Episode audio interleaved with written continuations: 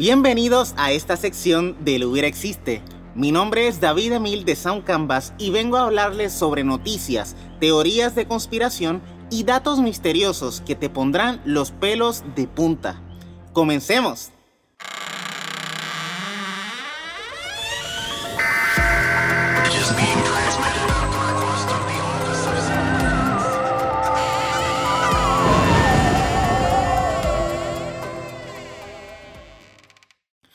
Imagínate este hubiera.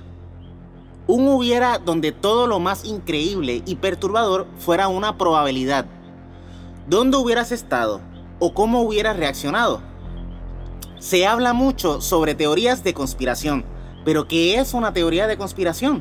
Se dice que las teorías de conspiración nacen al querer encontrar la respuesta a un misterio es la idea de que un grupo malicioso tenga como objetivo un mal que afecte a la humanidad.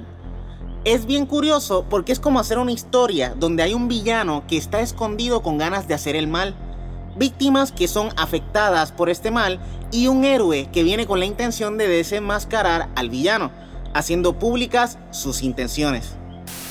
Se solía decir que en la Edad Media el villano más importante era el diablo, se hablaba sobre muchos pactos con el diablo con la intención de obtener algún tipo de poder para realizar un deseo. Por ejemplo, se hablaba de una teoría antijudaísmo. Esa teoría, al parecer, hablaba sobre la creencia de que los judíos realizaban pactos con el diablo por medio de sacrificios humanos, cuyo propósito sería la recuperación de la tierra santa de Jerusalén. De hecho, esta teoría podría parecer seguir en pie, porque todavía no se han encontrado esas tierras santas y siguen ocurriendo sucesos horribles en esa área. Pero después de que esta teoría de conspiración se creó, esto abrió la puerta a que muchas más se comenzaran a crear. En este arte de creencias conspirativas, se dice que se distinguió el rey de Francia, Felipe IV. Esta teoría, según, está asociada con los caballeros templarios que tenían sede en Jerusalén. La idea era que estos caballeros vivían como monjes, pero luchaban como guerreros.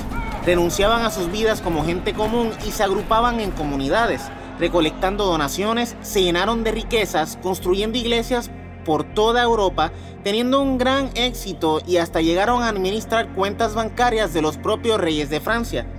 Por lo que se ha investigado, el rey Felipe IV quiso deshacerse de los templarios ideando su teoría de conspiración para desprestigiar la imagen de estos caballeros, viéndolos como sodomitas, pederastas y hechiceros adoradores de Satanás. Lo cool de todo esto es que al finalizar la Edad Media, esta práctica perdura en la actualidad cada vez que hay momentos de agitación política y social. Por lo general, estas conspiraciones tienen que ver con algo que esté pasando en el momento histórico y es muy difícil distinguir entre la verdad y la mentira.